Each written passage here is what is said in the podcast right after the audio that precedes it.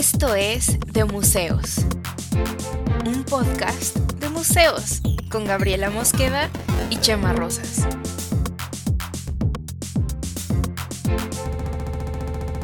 Bienvenidos. Pues hola, hola a todos, ¿cómo están? Estoy aquí con mi querido Don Camisa, alias, alias, Chema Rosas. Alias, alias. Alias, alias. Muy, muy bien, Gaby, ¿tú? Muy bien. Y bueno, eh, yo, yo estoy aquí con la genial Gabriela Mosqueda de, de museos y pues vamos a hablar de museos. Vamos a hablar de museos y arte, cultura y cosas ñoñi, pero la intención de este podcast es que lo podamos hacer divertido para todos y justo por eso vamos a, el, ese es el primer tema que escogimos, que es un tema que al que yo creo que todo el mundo, sobre el que todo el mundo tiene una opinión y puede variar, entonces podemos ver diferentes ángulos y es el fenómeno Abelina Lesper en el arte sí, y, mexicano. Y bueno, antes de entrar directamente al tema, sí me gustaría como, eh, como hacer un pequeño disclaimer. una pequeña, o sea, porque la, la dinámica es un poco Gabriela Mosqueda, pues Gaby tiene un montón de experiencia y muchísimo trabajo ya eh, haciendo periodismo cultural y hablando de museos y hablando de arte contemporáneo. Y básicamente yo soy un lerdo que no tiene gran idea de nada. Eh, y lo comento desde ahorita porque probablemente quien escuche diga, y este tipo que no sabe nada porque está platicando, pero también en parte la idea es eh, Gaby que tiene un, buen de, de información y de bagaje al respecto y que pueda este, platicarnos de forma que hasta yo lo entienda. Entonces, este, yo, yo sé lo que veo en los timelines y, como que me subo al tren del mame en algunas cosas, pero eh, en ese sentido ahora vamos a hablar de este fenómeno de Abelina Lesper. Abelina Lesper. ¿Qué es una Abelina Lesper? ¿Qué es una Abelina Lesper? Nadie lo sabe, güey. Es, una, es un ente ahí. Es una cosa que solo sucede una vez cada tanto tiempo. Abelina Lesper es, ella, ella eh, lo publica en su, tiene un blog y es columnista en Milenio, pero bueno, ahora volveremos un poco a eso. Es historiadora del arte. Es primero em, licenciada en lenguas y literatura. Y después tiene otra licenciatura en historia del arte en, de una universidad en Polonia. Y es, este, es la directora de la colección corporativa o colección este, institucional, por decirlo de algún modo, de Milenio. Eh, y entonces es en ese sentido la curadora de la, la, directora y la curadora de esa colección, que también yo tengo cosas que decir al respecto, ya las diré. Pero este es sobre todo famosa porque tiene un libro que se llama El fraude del arte contemporáneo, donde eh, esencialmente se, se descose en cuánto le molestan ciertas cosas del arte contemporáneo, es, especialmente el videoarte, las instalaciones y, mm, particularmente el performance. particularmente las cubetas, ¿no? Sé que, sé que no le gustan las cubetas. Porque vaya, yo no conocía todo esto de Abelina Lesper. Yo lo que conozco de Abelina Lesper es lo que aparece, lo que aparece en Twitter y cuando se vuelve tendencia, este video muy famoso en el que eh, se va contra una artista que está haciendo, que tiene una instalación de cubetas. Este, luego todo lo que salió del graffiti. Este, y lo que yo sí sé de Abelina Lesper es que tiene opiniones muy fuertes y no tiene miedo a decirlas. y que habla con mucha claridad. O sea, porque lo que, lo, que dice y los puntos que, que, que, pone los, habla con mucho sentido. Este, pero bueno, entonces, este, comentabas que en su libro, pues tiene contra eh, las instalaciones, el videoarte. El videoarte, las instalaciones y el performance. Entonces ella dice que es el arte VIP. Ok. Y eso es lo que, eh, es esencialmente lo que le molesta. Esto que tú dices de las cubetas es justamente una instalación. y estaba puesta en, un, en una feria de arte que es como la feria de arte más famosa en México, todavía es, sigue siendo la más grande y la más relevante, por decirlo de algún modo, que se llama Sonamaco, y ella este, se decidió confrontarse con una morra que estaba ahí parada que no era la artista, era la chica que trabajaba en la galería. O sea. Ah, no era la artista. No era la artista, el artista se llama Eduardo Avaroa. Ok. El que hizo las cubetas estas. Yo he visto el video varias veces porque me parece bastante divertido. Eh, y yo creía que era la artista. No, es una morra contratada. Sobre todo cuando van a las ferias, no suelen mandar como. Depende de la feria, ¿no? Pero muchas veces no mandan a la persona, al curador de la galería, pues no la mandan a la feria porque son jornadas muy largas y tal, ¿no? Entonces contratan a alguien o hay alguien específico para que solo se dedica a ir a ferias. En teoría, pues bueno, también ella tendría por qué saber explicar la obra, pero confrontada con un personaje como ella, que llega y dice, a ver, ¿esto qué? ¿Esto qué? ¿Eh? Explícame. y ella y se que, que, se queda tiesa, ¿no? No sabe qué decir. O sea, como que es, llega Sansón dando patadas y tú eres el guardia que estaba ahí como de que pusieron así de, no, pues, pues, pues yo aquí estoy nada más, ¿no? Sí, pues aquí las cubetas, mire, es que representan el tal. Y entonces, eh, Adelina Lesper es un buen personaje. O sea, yo hay cosas que tengo que reconocer de ella, aunque yo en esencia estoy bastante eh, eh, opuesta a muchos de sus postulados, ¿no? Pero hay cosas que reconocerle a ella. Una de esas es que sabe leer muy bien como los tiempos, ¿no? O sea, sabe leer muy bien que hay ciertos temas que, que resuenan con un público muy amplio y que este y es este tipo de personajes polarizantes muy de nuestra época, muy así como ay, es que dicen las cosas como van. O sea, yo, yo pensaría o yo lo equipararía o yo hace tiempo escribí un texto donde la ponía, digamos, em, como López Obrador, me van a, eh, seguramente me van a cancelar por haber dicho esto, pero es ese tipo de personaje polarizante. como, ya sabes quién para no... ¿Cómo es el? Aquel que no debe ser nombrado porque caen no, bots, pero bueno. No, no politicen. Bueno, sí politicemos, porque el arte también es político. Pero. Este... Pero en cuanto a discurso, incluso como a discurso polarizante, ¿no? exacto, como la idea. exacto, ese es, ese es el punto. Su discurso es muy polarizante porque justo tiene este tipo de retórica donde dice, donde pone unos contra otros, ¿no?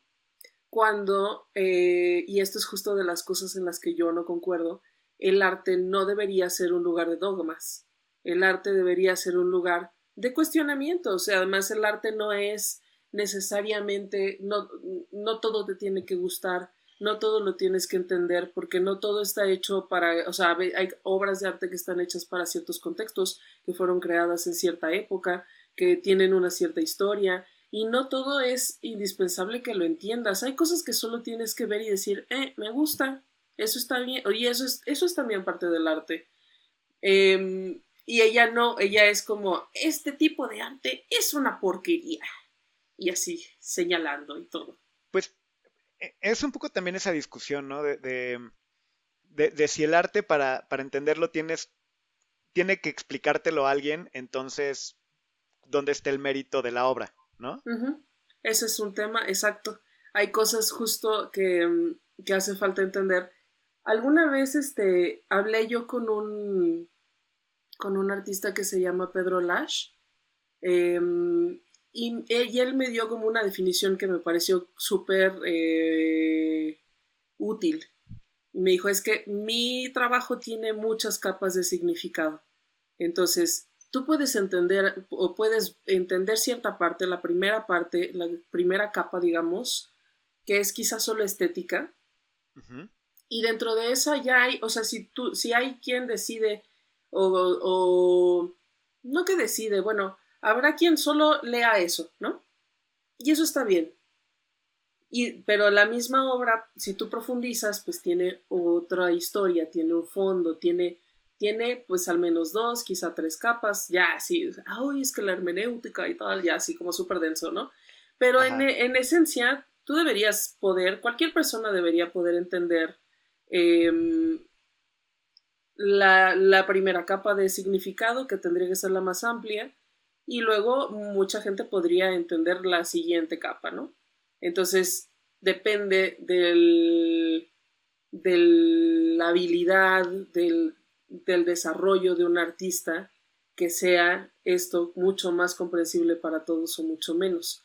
También eso es un, un esfuerzo que a veces hacen los artistas y muchas veces no. Entonces, esto es otra de las cosas en las que coincido con Abelina Lesper. Muchas veces los artistas no hacen ese esfuerzo, ni lo tampoco lo hacen los galeristas ni los curadores. Eh, sí hay muchas veces que inclusive a mí y a cualquiera, hay a mucha gente que se dedica al periodismo de cultura, a gente muy especializada que, ¿sabes? Llegan y yo me he parado frente a textos en museos y digo, no entiendo qué carajos está diciendo. ¿Por qué no lo, por qué no ponen un párrafo que sea normal? ¿Sabes? Usa palabras normales. que sea inteligible por el, por el ser humano, que, que, es luego lo que pasa, este. Ah, esto es un comentario a la idiosincrasia neoliberal, eh, rebuscando dentro del espíritu dogmático de la. Y es como, ok, gracias, no me dijiste absolutamente nada. Exacto, y es que además pues ya en lo institucional, por ejemplo, sí, es que eso sí me parece un descuido o una mala intención. No lo sé, no lo sé porque muchas veces me parece que tratan como nomás de hablarle a sus pares los académicos del arte. Y eso es un error muy grande, sobre todo si trabajas en un museo y tu tirada al trabajar en un museo tiene que ser apelar al, al gran público. O sea, porque los museos trabajan con presupuesto del gobierno, porque tú tendrías que fomentar que el arte llegara a todo el mundo, bla. Son muchas cosas, ¿no? Pero sí es un error de fondo que muchos curadores eh, no hacen un esfuerzo como por decir, oh, yo, es que yo tengo el gran lenguaje, es que esto que yo quiero decir no puede decirse con otras palabras. Sí se puede, pero tienes que hacer un esfuerzo. ¿Qué, qué es lo que, o sea, el arte clásico o el arte folclórico, incluso otro tipo, otros tipos de arte, no necesitan ese párrafo. Que yo creo que también está un poco ahí la discusión, ¿no? o sea, en, los memes y, cosas y de lo poco que he leído y, visto de, de, Avelina Lesper, como que un poco es lo que yo digo, pues, es que sí. Em, eh, eh, la necesidad de ese párrafo y que, que, y que esa explicación sea clara, eh, pues hay muchísimas obras artísticas que no la necesitan y, y, uno diría, bueno, pues a lo mejor es que eso sí es, a eso le podemos llamar arte y a lo otro no. Es que eso es otro, esa es otra, eso es otra discusión que también hay que tomar en cuenta. El arte clásico, lo que conocemos como arte clásico, hemos tenido muchos siglos para entenderlo. O sea, sabemos de qué va una pintura, y por qué una pintura es bonita o por qué tengo esta experiencia estética y tal, ¿no? O sea, hace, no sé, 500 años más, no sé, muchísimo tiempo hemos tenido para digerir eso. Y estas nuevas este, expresiones artísticas como el performance, como el, como el videoarte, pues recién deben existir apenas desde la segunda mitad del siglo XX. Y entonces no hemos tenido, yo creo, una parte, el tiempo suficiente para acostumbrarnos a ellas, acostumbrarnos a este tipo de lenguajes, aunque, lo, aunque convivimos con ellos todo el tiempo, o sea, con, con, con video, con, con video, digo, arte digital y todo, convivimos con ello todo el tiempo, pero no en el lenguaje en el que está codificado para el arte contemporáneo. Eso una. Y dos, eh, para decir que algo es arte o no es arte, eh, se requiere así como de un cierto consenso, ¿no? Entonces, hay quien dice, esto lo pudo haber hecho mi sobrino de tres años. Pues no, tu sobrino de tres años no es un pintor, tu sobrino de tres años es un niño, ¿sabes? Entonces, no, no, no, no es este el tipo de, de consenso de esto es arte que, que normalmente sucede. Estoy un poco ahí como divagando. Pero bueno. Sí, no, pero e, es que me parece bien interesante esto porque en este rollo de decir quién, quién dice qué es arte y qué no, eh, este consenso yo creo que uno pues es parte de los críticos como Abelina Lesper. Eh, que, a, mí, a mí me cae muy bien que ocurra una Abelina Lesper, eh, cuando, cuando también dice, bueno, ¿por qué son los coleccionistas capitalistas que tienen como, eh, que, tienen la batuta de decir esto es arte o no? O sea, y, que, con, lo que se infla y todo este discurso de, de, los coleccionistas de arte contemporáneo que deciden el valor de las piezas, ¿no? Este, y, y ese consenso, pues, pues una crítica como Abelina Lesper también debe ser parte de esa discusión y de ese consenso. Sí, aunque no es, no son los coleccionistas los únicos que influyen en, no, eh, mucho tiene, mucho viene desde la institucionalidad, o sea, los museos, los curadores institucionales también son quien, de hecho yo creo que en, mucho más peso son quienes validan que un, que el trabajo de un cierto artista tenga como su, tenga una presencia, tenga un valor, tenga inclusive un valor monetario y tal. Y después de que ocurra esta validación, es que los coleccionistas, estos que se dedican mucho más como a la formación de colecciones empresariales, digamos, porque estas tienen un, interés de inversión, de, sí, de inversión de capital. Es una cosa que finalmente este, está bueno saber, ¿no? El arte normalmente, si está bien escogido, no pierde valor, al revés, solo gana valor con el tiempo.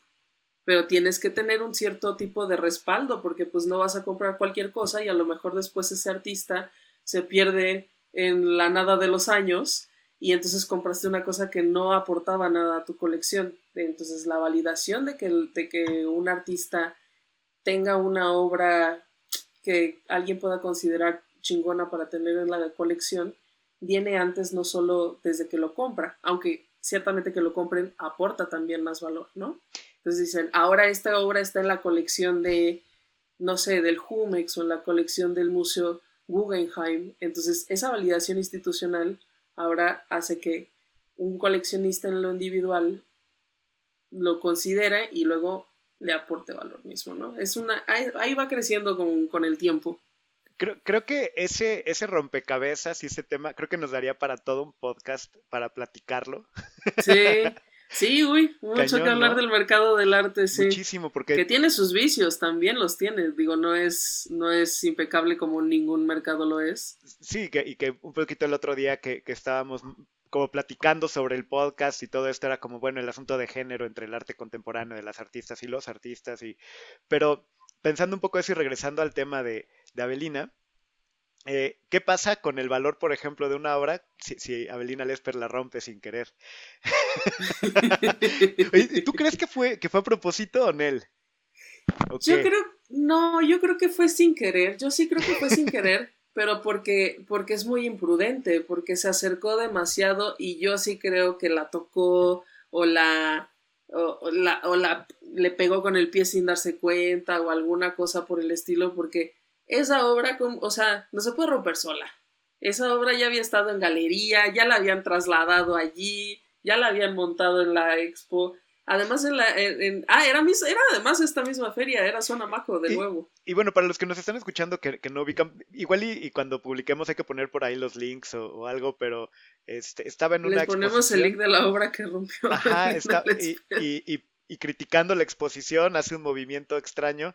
Y, y porque sea una cosa rara como con un vidrio y un balón y unas cosas ahí, este, como, y, se rompe, ¿no? Este... Era una obra, a mí de hecho esa obra se me hacía bonita, es de Gabriel Rico. Ajá.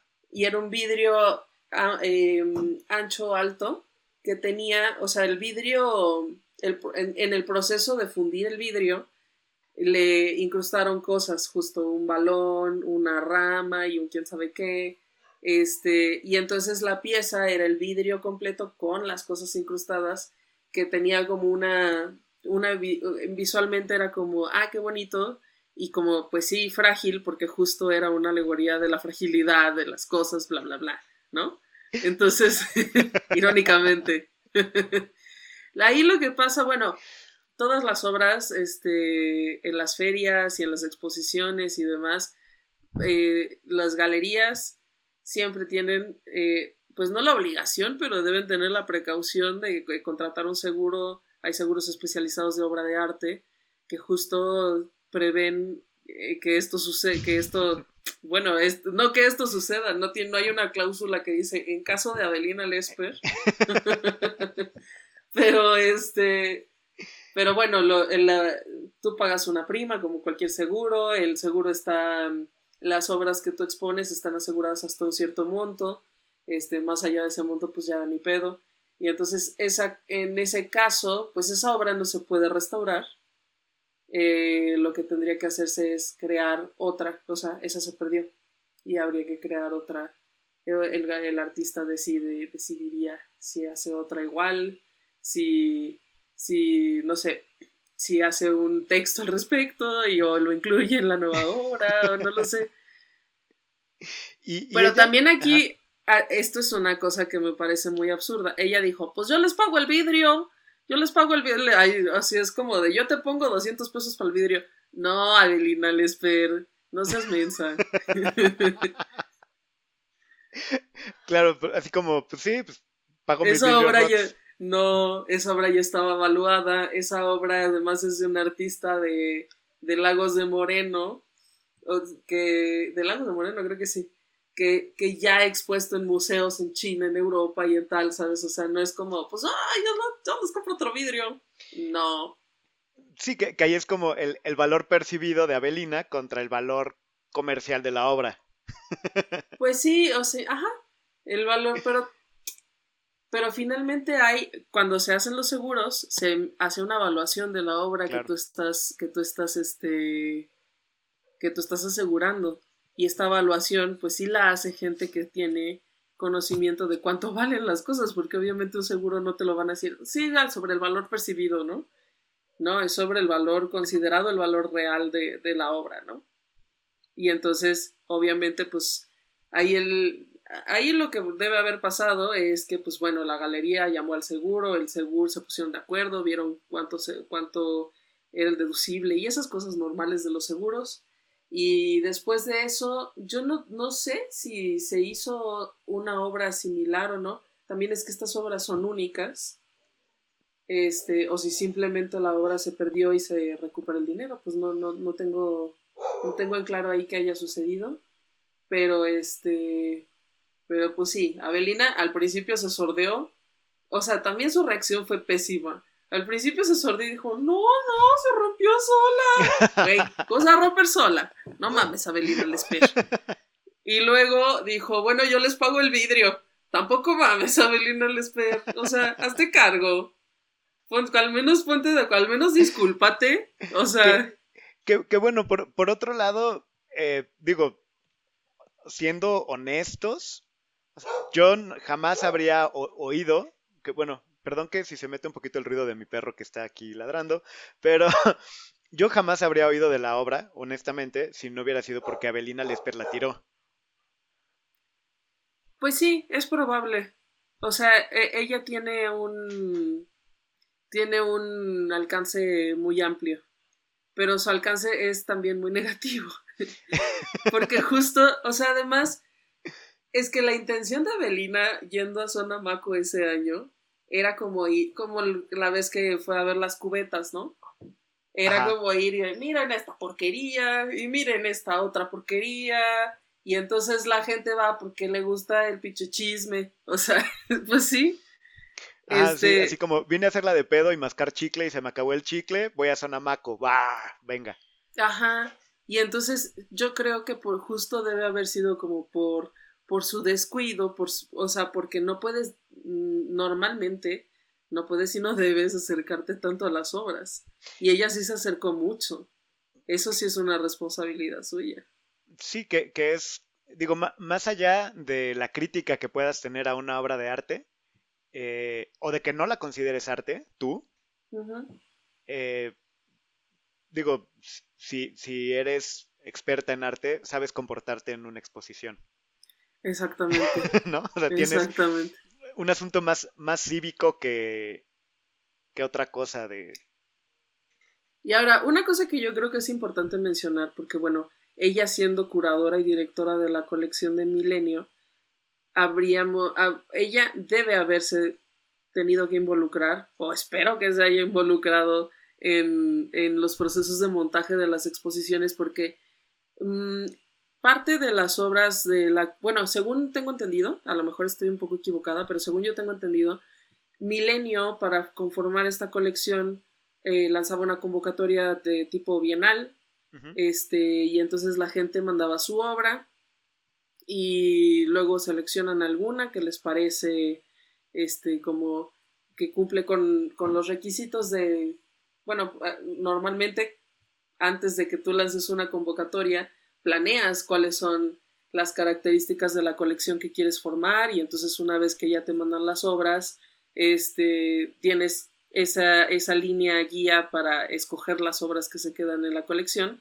Y luego, este, ella eh, hacía deals ahí, digamos, de renta o no, bueno, no sé qué tipo de acuerdos sean, pero eh, normalmente puede funcionar así como de renta de espacios en museos para poner la exposición con los que participaron en esta, la convocatoria de lo de la Bienal o la convocatoria para, para estar en la colección Milenio y este y los seleccionados, digamos, ¿no?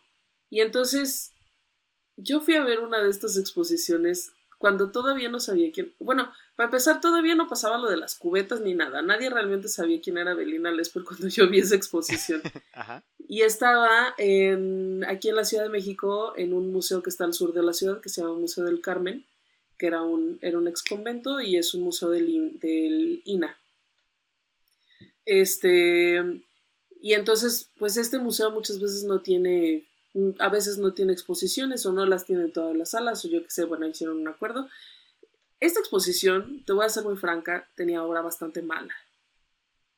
Tenía obra muy mala que eh, en realidad su único, yo creo que, su, la, eh, que la consideración de por qué estaban ahí expuestas era solamente porque eran soportes tradicionales, o sea, pintura, dibujo, y este y escultura o algo así. O sea, de verdad es como que dices, bueno, mm, pocas cosas buenas, la mayoría medianas, eh, temas como que no realmente mm, que aporten como gran cosa al discurso de una colección. Mucha cosa mala, honestamente. Perdón si, si ustedes son artistas y están en la colección de Milenio. Esa es mi opinión. Esa es mi opinión. Este. Y entonces también tendrías que decir, bueno, Abelina Lesper, tú muy criticona, pero también estas mamadas, ¿qué? Ah. Así como, ok, ya vimos que para, para criticar estás bien chida y, y, me metes polémica y va. Pero tu propuesta y luego sabes que hay otra cosa ahí en el fondo, y es que em, este tipo de exposiciones y la colección de Milenio y tal, las utilizan más bien como como una especie de como intercambio para temas políticos con gobiernos de los estados, ¿sabes? Para hacer como este tipo de enlaces con, ay, bueno, y que venga el gobernador no sé quién a la inauguración y tal, y entonces ahí va el Carlos Marín y estos que son como los columnistas de política, o el, bueno, el Carlos Marín era el director, ¿no? Editorial. Sí, el editorial de. En fin, que es un canal eh, como de estos canales que le lavan la cara a ciertas instituciones para hacer vínculos de otro tipo, ¿no? Entonces, también eso me parece a mí bastante conflictivo, ¿no? Como... Mmm, bueno, mira, finalmente muchas cosas del arte, también, como decíamos, tienen que ver también con política, pero entonces también, pues, ¿cuál es el interés, no? Porque finalmente em, es una colección privada de un periódico que no tiene una, un arraigo como de, de ser un medio especializado en arte. O sea, yo entiendo, por ejemplo, pues no sé, a lo mejor si hubiera una colección de um, una colección del Universal que tiene muchos años con este suplemento que se llama Confabulario y que se dedica específicamente a arte y algo así, no sé, como que si hicieras un link ahí dirías, bueno, sí, claro, es alguien como, o, es un, un periódico que tiene una historia muy amplia de publicar temas del arte, entonces hay gente que tiene mucho conocimiento, que ha participado y tal, o la colección de una revista especializada o algo así, pero no, no es milenio. Y, más con el, con el foco de, o sea, y, teniendo como curando a alguien que defiende tanto, o más bien que ataca tanto a lo contemporáneo y lo nuevo y lo, eh, lo, que no tiene técnica clásica tradicional de, de, sudor y sangre, ¿no? Como un poco con esa idea. Que es como, ¿really? Y bueno, y, y, hay otra cosa también que es muy importante considerar, yo diría, que es el arte contemporáneo se llama arte contemporáneo porque es el arte que se hace ahora.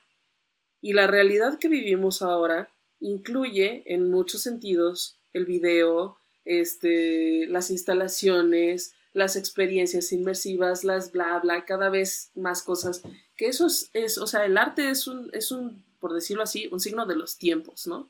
Entonces, en, en nuestra época, diseñar el video, la instalación y el performance solo porque son, ¿sabes? Solo porque no son pintura y escultura, me parece, em, pues no sé cuál sea el adjetivo, no quiero, no quiero, no quiero como ser súper crítico. Así que mira, ya lo estamos haciendo ahorita este, de, museos en el lavadero. Eh, podemos sacar como, oye, podría ser un tema, ¿eh? de museos en el lavadero. Podríamos, podríamos, chismes del arte. Oye, este, suena, suena que este podcast va a tener secciones. vamos preparando. Vamos preparando secciones. No, sé cuál sea la palabra que estoy buscando, pero me parece quizá como obtuso, no sé. Como, ¿por qué no, por qué no, por qué no piensas que finalmente esto es lo que ya sucede en la realidad? El arte obviamente va a brevar de lo que sucede en la realidad contemporánea, pues por eso es arte contemporáneo, ¿no? ¿O por qué no alguien incluiría un video si convivimos con videos todo el tiempo, si ahorita estamos en video, ¿sabes? Sí, o, cosas bien locas como, ah, como, ni siquiera me acuerdo cómo se llama y creo que también nos da para, para mucho tema para platicar después de estas obras de arte que ya son solo digitales, que son como, este, Sí. Esto último que salió de. Esto, de eso lo, eso deberíamos hablar en otro, en otro episodio. Creo que está, pero, o sea, que ya incluso es algo tan efímero que son solo digital y, que incluso todo mundo puede tener, pero es tuyo.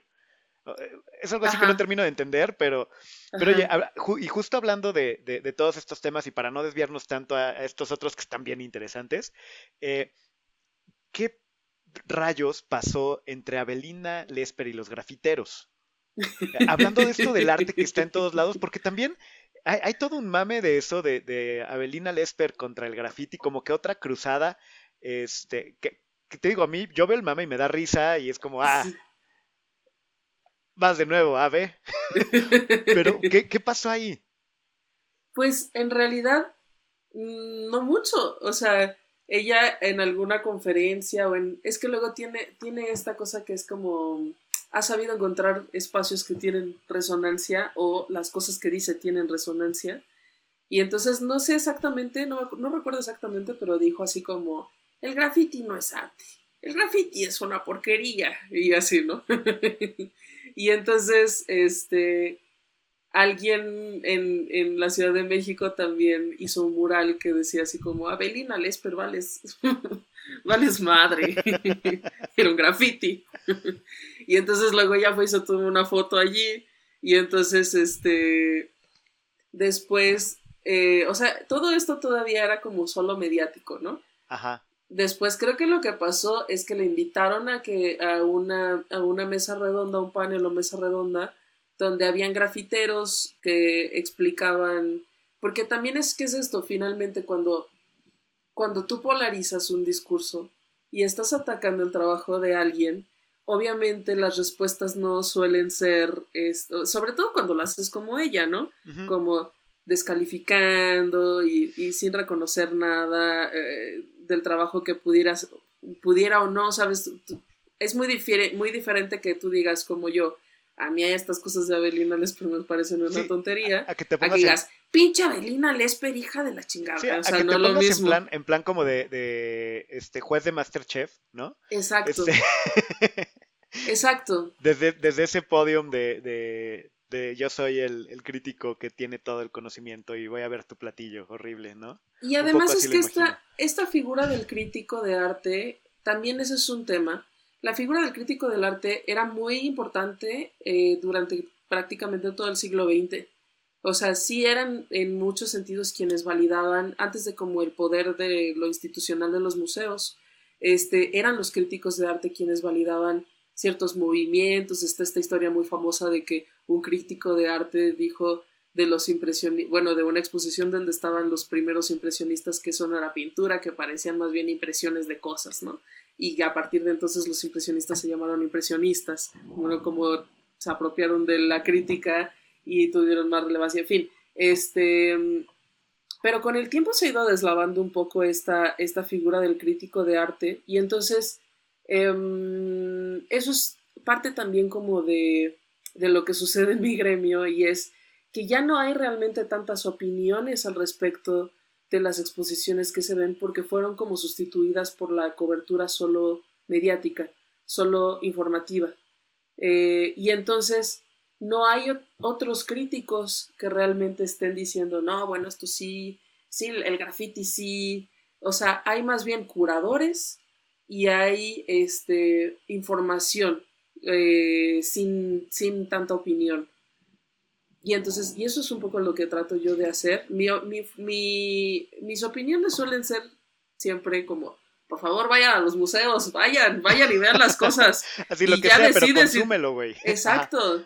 Ya decide tú si te gusta o no, pero ve y velo. Entre más lo ves, como con todas las cosas que, como con el cine, como con los libros, entre más consumes, te haces de un criterio más amplio para entender las cosas que suceden. El problema es, yo creo, que mucha gente mm, no va con frecuencia a los museos, entonces a lo mejor una vez van a un museo y a una exposición de arte contemporáneo que no, de estas que decíamos, no hizo el esfuerzo por explicar. Y entonces la gente va, no entiende, y, y no solo no entiende, sino que se siente como que lo tontearon. Porque me parece que esa es la sensación que tiene mucha gente como, pinche arte, eso es una porquería. Y, entonces se quedan con esa cosa y llega Belina Lesper y dice, sí, esto no es arte. Y claro que no, no es. Sí, me, das, me das argumentos para, para justificar mi frustración.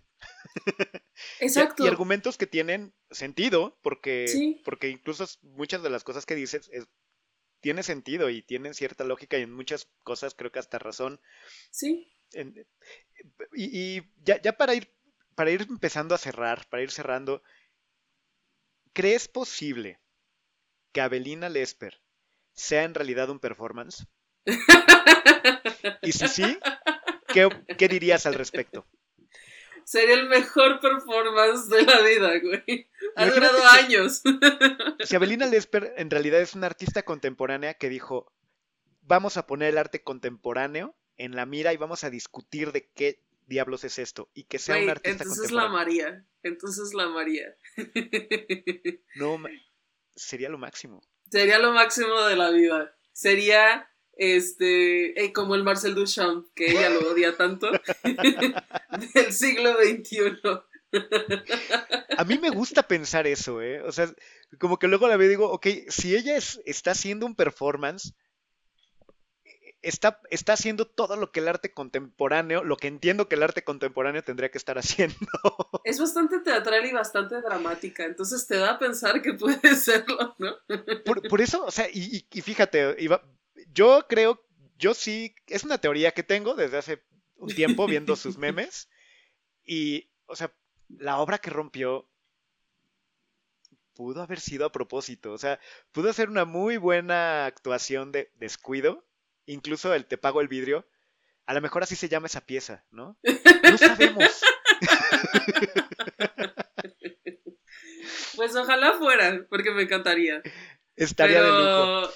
Tendríamos que esperar quizá a que, a que en, eh, no sé, en 50 años aparezca un texto donde dice yo, Abelina Lesper, en realidad que soy tenga una infiltrada. ¿no? Que tenga documentado todo esto. Quiero remover los cimientos de, del arte contemporáneo que no entiende la gente. Quiero que, quiero que todos giren este, alrededor de esta polémica y que piensen, porque además sería buenísimo. ¿Cuánto, cuánto hemos pensado al respecto? ¿Cuánto, ¿Cuánto tiempo se le ha dedicado incluido este tiempo? Sería increíble. Eh, acabo de ver una exposición de, de cubetas que me movió el alma. es momento de incluirla en mi, en mi pieza performática. Sé que probablemente no lo entiendan hoy, pero lo entenderán mañana. O en, o en su diario a lo mejor Acción. dice, mañana voy a ir a romper la obra de Gabriel Rico. Estaría poca madre. Estoy nerviosa, no sé qué va a pasar. Ajá, sí, sí, sí, que tenga todo documentado, hasta así como de formato Blair Witch Project, ¿sabes? Así como... es lo más difícil que he hecho porque lo admiro tanto. Y tiene Oye, un Gab- video diario y toda su obra es una es un video, video arte y una performance. Estaría poca madre. Eh, eh, ay, hagamos changuitos porque sea, sea Sí, eso. Y, y que porque está sea. trayendo una discusión bien interesante. Oye, Gab, pues ya para ir cerrando, porque ya nos llevamos un ratito de, de plática, en este que dijimos, va a ser un podcast corto y ligero. Eh, Yo lo sentí corto. y esto, y esto no lo, no lo hemos, este, no lo hemos platicado y, y a lo mejor te pongo en aprietos, pero ¿qué tres consejos me darías o nos darías para disfrutar, diagonal, consumir una Avelina Lesper? En, el sentido de viéndola a ella como fenómeno, como crítica, como objeto, lo que, lo que sea, cuando, cuando nos llegue una información o, estemos viendo algo de Avelina Lesper, ¿qué consejos nos darías como para consumirlo, disfrutarlo? Con, con, todos con todo este tipo de personajes, yo creo que eh, lo que más conviene hacer es no tomar un lado y defenderlo y tal, ¿no? O sea, sí, a lo mejor conviene como entender y escuchar, pero, pero con un paso de distancia, con un grano de sal, porque pues finalmente ella también lo que quiere es tener visibilidad y, este, y sus posturas son muy polarizantes. Y como todas las posturas polarizantes, eh, irse a, un lado o al otro no es necesariamente lo más adecuado. Sobre todo, no en- sobre todo yo creo que no en el arte. Este, tomar, pues, tomarlo como con ligereza, diría. Eso es lo primero. ¿Ok? Lo segundo es pensar por qué esta cosa me resuena conmigo, ¿sabes? ¿Por qué yo creo que, o sea, si yo estoy de acuerdo con lo que dice, ¿por qué yo creo que estoy de acuerdo? O sea, ¿por qué, por qué yo pienso que este arte es basura? Por decirlo de algún modo, si ella, aunque ya lo ha dicho, ¿no? Si volviera a decir algo al respecto. Ah, ¿Por qué estoy tan de acuerdo con eso que acaba de decir? Ajá, ajá, que va un poco a lo mismo, ¿no? ¿Por qué eh, tomar las cosas con un grano de sal? ¿Por qué, por qué yo siento que esto me atañe a mí directamente? Ajá. ¿Por qué tengo una opinión tan, tan amplia sobre algo que no conozco mucho, ¿no? y este. Y la última, pues yo normalmente diría tómenlo con humor. A mí me da risa. Hay cosas que digo, ay no, a veces Abelina Lesper. Pero yo uso memes de Abelina Lesper, me da mucha risa. Este, he leído su libro, su libro, bueno, su libro está es de distribución gratuita, está en su página y eso. Este, dudo mucho que ella nunca llegue a. Bueno, no, no voy a dudarlo porque de museos es más grande cada vez. pero este. Pero no, no tengo como que un odio hacia ella ni nada. O sea, justo me- hay cosas que me dan gracia, hay cosas que yo pienso que son un- errores. Este. Pero pues bueno, e- e- ella existe y ha logrado tener una relevancia que muchos otros críticos de arte, ¿no? Entonces, eso es algo digno de reconocer finalmente. Sí, ¿no? Y, y, y Avelina, si nos estás escuchando, es que, es que, o sea, a mí me gustan mucho los memes y los mames. Hay muchas cosas que yo no sé, que no sabía hasta hoy. Avelina Lesper, ven al podcast. Ven al podcast, estaría de lujo, sí. Porque aparte, a, mí- a mí lo que me, lo que me gusta es que sí me hace cuestionar, o sea, sí, sí me hace pensar en cosas y ver cosas que no habría visto de otro modo. Te digo, yo no hubiera ubicado esa obra si no hubiera sido porque Avelina la rompió. Entonces, como, como figura pop, de algún modo, de, de nuestro contexto, está bien interesante. Entonces, retomando un poco, es primero no tomar un extremo, No tomar un extremo. Después, ¿por qué? ¿Qué eso que lo que dice o por qué me importa tanto algo que dijo, para bien o para mal? Y el otro, sí, reírnos un poco. Reírnos, reírnos un poco, tomarlo con humor. Va, me encanta, pues Gab, creo que vamos terminando. este primer episodio del podcast de museos, este, este programa piloto que, le dedicamos a, a Belina. a mí y a Belina. Ave. Después de criticarla. Sí, sí, sí, porque aparte es criticarla, pero no, o sea, sí. Y, y, que sí, de verdad, yo creo que es la artista contemporánea más cabrona de nuestros tiempos. Es, y es el performance más grande y no, no hemos visto el fin. Y yo creo que nos, nos va a sorprender. Vienen cosas importantes. incluso su exposición Se de, Cositas. A la, híjole, y fíjate las capas que tiene incluso su exposición de Milenio.